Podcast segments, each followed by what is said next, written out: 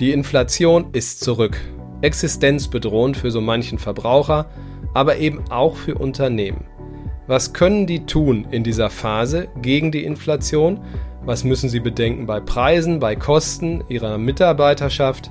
Und wie können sie aus dieser misslichen Lage herauskommen? Darüber spreche ich mit Hermann Simon, einem der größten Vordenker des Mittelstandes und der Experte für Pricing schlechthin in Deutschland. Markt und Mittelstand, der Podcast. Deutschlands Stimme für Familienunternehmen. Aktuelles und Zukunftsthemen rund um den Motor der deutschen Wirtschaft. Mit Thorsten Giersch.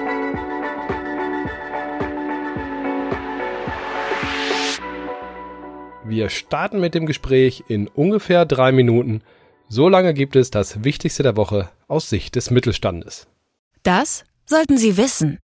Schlechte Nachrichten für alle Unternehmen, wo die Nachfolge ansteht. Es gibt immer weniger Personen, die selbst Unternehmer oder Unternehmerin sein wollen. Das hat der DIAK in einer großen Umfrage ermittelt und vor allem sind der Handel, die Gastronomie und auch Dienstleistungsberufe betroffen. Heißt konkret im Vergleich zu 2019 gibt es nur noch halb so viele Personen, die ein Unternehmen übernehmen würden. Grund ist natürlich die gestiegene Unsicherheit. Es gab ja nun mal auch zwei Krisen. Bürokratie hilft auch nicht gerade, da hat auch nicht jeder und jede Lust drauf. Und vor allem bekommen potenzielle Nachfolgekandidatinnen und Kandidaten immer verlockendere Angebote als abhängig Beschäftigte. Darüber wurde gestritten. Die Gasumlage war eines der Themen dieser Woche. Die Regierung verkauft sie als Akt der Solidarität. Ich persönlich denke, warum die, die Öl und anderes zum Verheizen nehmen, sich nicht auch solidarisch zeigen sollen, aber ich muss ja auch nicht alles verstehen.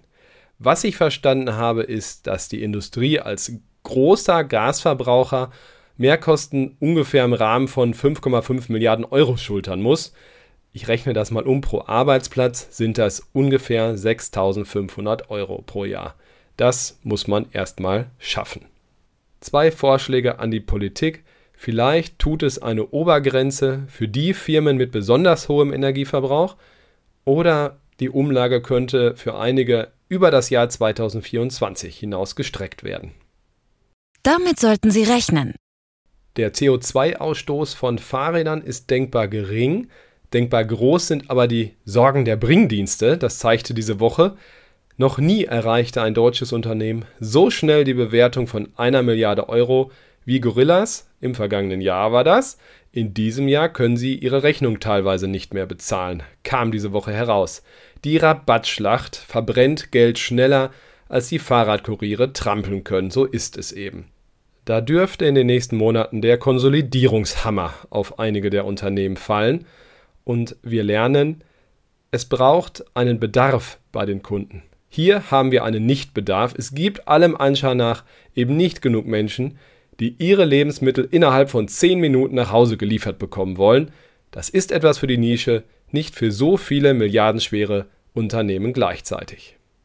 Darüber dürfen Sie schmunzeln. Wer an berühmte Dienstwagen denkt, dem fällt Aston Martin ein und James Bond. Jetzt haben die Briten einen radikalen Roadster vorgestellt, genannt DBR22, kostet 1,8 Millionen Euro. Was er hat? 715 PS bei einer Höchstgeschwindigkeit von 319 km/h. Was er nicht hat, ist ein Dach und eine Windschutzscheibe. Da braucht es für den Dienstreisenden Hut und Schal und einen Flottenmanager mit wohlwollender Tankkartenregelung.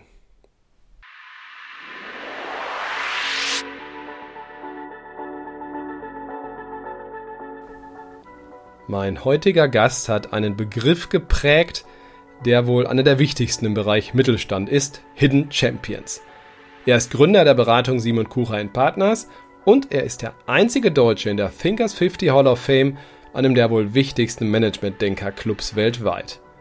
Und er ist mehrfacher Bestseller-Autor, deswegen auch heute hier, denn er hat ein neues Buch herausgebracht gerade. Die Inflation schlagen heißt es und es ist ein Ratgeber für Unternehmen, wie sie mit der Teuerung umgehen sollten. Hallo, Herr Simon. Hallo, Herr Girsch. Herr Simon, ich beginne mal mit einer ganz platten Frage. Oft sprechen wir über die Verbraucher. Ich frage mal, welche Auswirkungen hat die Inflation denn für mittelständische Unternehmen? Die Inflation hat generell für Unternehmen sehr gefährliche Auswirkungen und äh, bei Mittelständlern ist das besonders ausgeprägt. Wenn man sich vorstellt, dass äh, Kosten für Energie, für knappe Produkte um 50 bis 100 Prozent steigen und das mit der Gewinnmarge typischer Unternehmen vergleicht, die netto etwa 3,4 Prozent beträgt, dann ist das natürlich lebensgefährlich. Wenn ich nicht einen wesentlichen Teil überwälzen kann, dann gefährde ich meine Existenz. Überwälzen, ein guter Stichpunkt. Wer kann das denn? Also das ist ja nicht so einfach, oder? Das ist nicht so einfach, aber es ist notwendig und die Unternehmen können es besser, die sogenannte Pricing Power besitzen. Das heißt, die unverzichtbar sind, die in der Vergangenheit eine sehr starke Stellung aufgebaut haben und die vielleicht auch noch mehr Nutzen bieten können, sodass die Kunden bereit sind, mehr zu zahlen. Man ist ja in einer zwiespältigen Lage. Die Mitarbeitenden kommen ja jetzt auf den Chef zu und sagen, ich brauche mehr Geld, ich habe eine Inflation hier. Auf der anderen Seite muss das Unternehmen die Kosten niedrig halten, oder? Schwierige Lage. Ja, das ist in jeder Hinsicht eine schwierige Lage. Das gilt für die Löhne, das gilt genauso für die Einkaufskosten. Und äh, von dort erf erfährt man einen massiven Druck. Und die Frage ist, äh, wie geht man mit diesem Druck um? Gelingt es, den weiterzugeben oder bleibt man darauf sitzen? Sie betonen in Ihrem Buch, die heutige Manager-Generation hat gar nicht so wahnsinnig viel Erfahrung mit Inflation, denn wir hatten nun mal sehr lange keine. Ja, wir hatten 50 Jahre keine Inflation.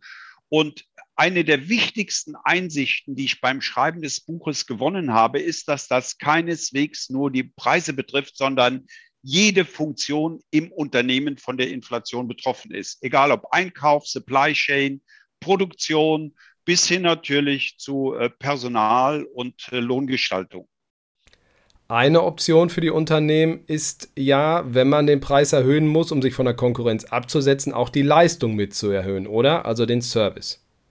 Das Kernthema beim Pricing ist immer der Kundennutzen oder auf Neudeutsch der Value to Customer. Und ich muss jetzt sehr systematisch überlegen, wie kann ich dem Kunden mehr Nutzen bieten, auch den Nutzen besser kommunizieren, vielleicht Serviceleistungen dazu tun, um ihn zu einer höheren Preisbereitschaft zu bringen, die mir dann erlaubt, die notwendige Preiserhöhung durchzuführen. Wenn das nicht gelingt, dann äh, bin ich in der Klemme und äh, begebe mich wirklich in eine sehr große Gefahr. Haben Sie Beispiele für so eine Serviceerweiterung? Also was, was fällt Ihnen da ein? Ja, wir haben zum Beispiel in einigen Projekten den Außendienst systematisch geschult, wie er Nutzen besser kommunizieren kann. Und zwar vor allem harten Nutzen, keine weichen Nutzenbestandteile, sondern im Business to Business über Einsparungen, äh, beispielsweise im Energiebereich, wenn man an Wärmepumpen etc. denkt oder Photovoltaik, da kann man ziemlich genau ausrechnen, wie die Vorteile aussehen und sie quantifizieren. Und dann erhält man auch eine höhere Preisbereitschaft bei den Kunden. Das Wort Gewinntransparenz hat mir sehr gut gefallen in Ihrem Buch. Was ist damit genau gemeint und wie erreicht man sie? Normalerweise sind die Unternehmer, gerade die Mittelständler, ja sehr verschlossen, was die Gewinnlage des Unternehmens angeht. Und wir haben in Studien festgestellt, dass die Leute auf der Straße, und das sind ja auch die Mitarbeiter, die normalen Leute, glauben, dass die Nettoumsatzrendite 22 Prozent sei in Deutschland. In Wirklichkeit ist sie über Jahre 3,4 Prozent. Und wenn die Mitarbeiter das wissen, dass die Marge der Spielraum, der Puffer für ein Unternehmen so gering ist, dann entwickeln sie natürlich eine ganz andere Einstellung dazu, äh, die Gewinnmarge zu verteidigen. Wenn man die Illusion hat von 20 Prozent, da denkt man, ja, da ist ja genügend Spielraum, uns kann nichts passieren. Man muss wirklich die Mitarbeiter auch psychologisch äh, härten und schärfen, die reale Situation des Unternehmens zu verstehen und sich entsprechend zu verhalten. Das ist ein ganz spannender Punkt, finde ich, als jemand, der auch mal interne Kommunikation bei Unternehmen gemacht hat. Ähm, weil man redet in Townhall-Meetings ja eigentlich immer positiv als äh, CEO oder als Geschäftsführer. Und hier sagen sie, take care, äh, gerne auch anders. Gerne hart und klar in dieser Phase. Ich stimme die Mitarbeiter auf die Realität ein. Die ist in den meisten Unternehmen so. Und wenn die Mitarbeiter diese Realität verstehen, die Gefahren, die daraus resultieren, dann werden sie auch ihr Verhalten ändern. Den Vertrieb haben Sie eben schon mal gesagt, da würde ich gerne noch ein Wort drauf verwenden, weil der ist ja eigentlich die arme Sau am Ende des Tages, oder? Wenn man die Preise erhöht, gut Leistung mehr oder weniger, was dann eben möglich ist, aber was kommt auf den so alles zu in den kommenden Monaten? Ja, auf den Vertrieb kommt natürlich eine harte Zeit zu, wenn man an die vergangenen Inflationsraten von unter zwei Prozent denkt in den letzten 10, äh, 20 Jahren. Dann gab es einmal im Jahr eine Preiserhöhung, die war moderat. Auch das waren ja schon harte Preisverhandlungen.